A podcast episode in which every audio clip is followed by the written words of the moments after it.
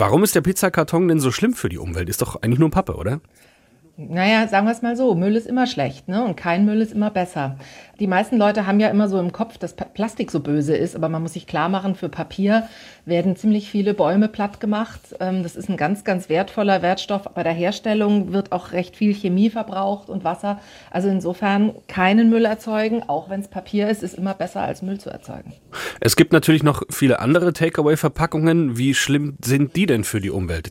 Ja, also wie gesagt, Plastik, wenn es ordentlich recycelt wird, ist eigentlich bei einer Einwegverpackung weniger schlimm als Papier. Das Problem ist, dass bei uns die Wertstoffkreisläufe halt meistens nicht so hm. gut funktionieren, wie uns erzählt wird und das Plastik dann eben doch in der Müllverbrennung landet, dann ist es natürlich schlecht. Ganz besonders schlimm sind Alu und Styropor. Das sind einfach Stoffe, bei deren Herstellung unheimlich viel Chemie aufgewendet wird und Alu ist sowieso ein sehr, sehr wertvoller Wertstoff und da solche Packungen dann halt oft keine ordentlichen Recyclingstrecke zugeführt werden, ist das dann halt einfach verloren. Was einem aber auch klar sein muss bei der Lieferei, mindestens genauso wichtig wie die Verpackung, ist auch das Transportmittel. Also wenn die Sachen mit einem Fahrradkurier kommen, ist es prima. E-Bike oder E-Auto ist noch ganz okay, aber wenn das mit irgendeinem so alten Dieselauto durch die Stadt knattert, dann ist das natürlich ganz schlecht. Insofern würde ich empfehlen, nahegelegene Restaurants sind immer besser, weil da ist die Chance, dass einer mit dem Fahrrad kommt, einfach sehr viel höher. Jetzt kriege ich die Sachen dann nach Hause geliefert, und esse, was ich mir bestellt habe und muss die Sachen ja auch irgendwie entsorgen. Und häufig, wenn wir jetzt mal von einem mhm. Styroporbehälter ausgehen, wo dann natürlich auch die Alufolie oben drauf ist, muss ich das dann wirklich alles einzeln wegmachen? Weil normalerweise wird es ja einfach zusammengeknetet oder zusammengekrumpelt und irgendwie in den Müll verfrachtet. Mhm.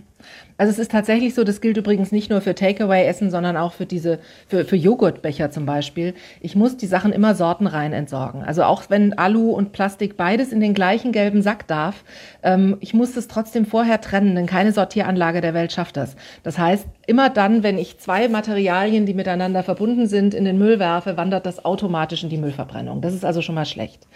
Pizzakarton kann man theoretisch ganz gut im Altpapier entsorgen und dann würde das ja auch recycelt werden. Die Voraussetzung ist aber erstens, dass er nicht beschichtet ist. Das kann ich daran erkennen, wenn ich da so ein bisschen reinreiße und es klingt wie Papier oder Pappe, dann ist es das auch. Wenn ich aber merke, da ist so eine kleine Folie, dann darf das schon wieder nicht mehr ins Altpapier und ist Verbundmaterial. Die sind immer schlecht, weil sie kaum zu recyceln sind.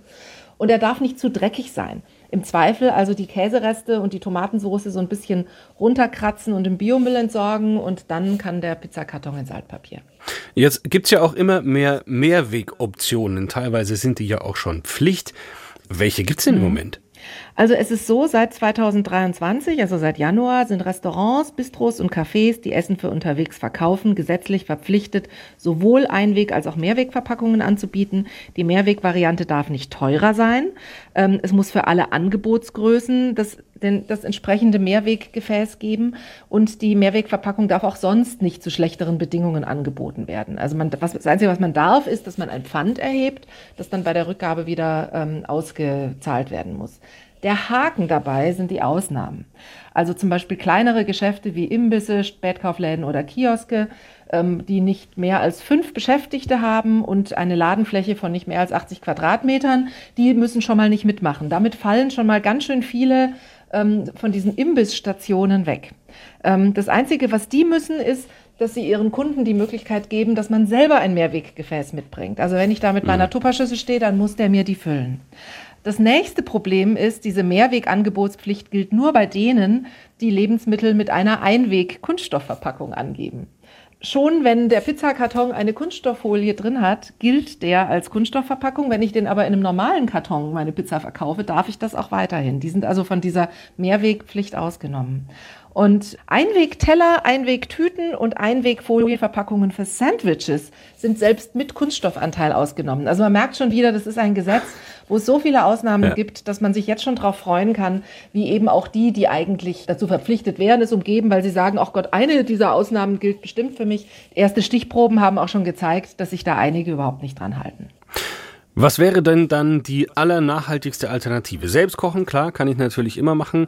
Oder wäre es doch besser vielleicht, wenn ich mir was bestellen will, einfach mit Tupperware wirklich hinzufahren und selbst abzuholen?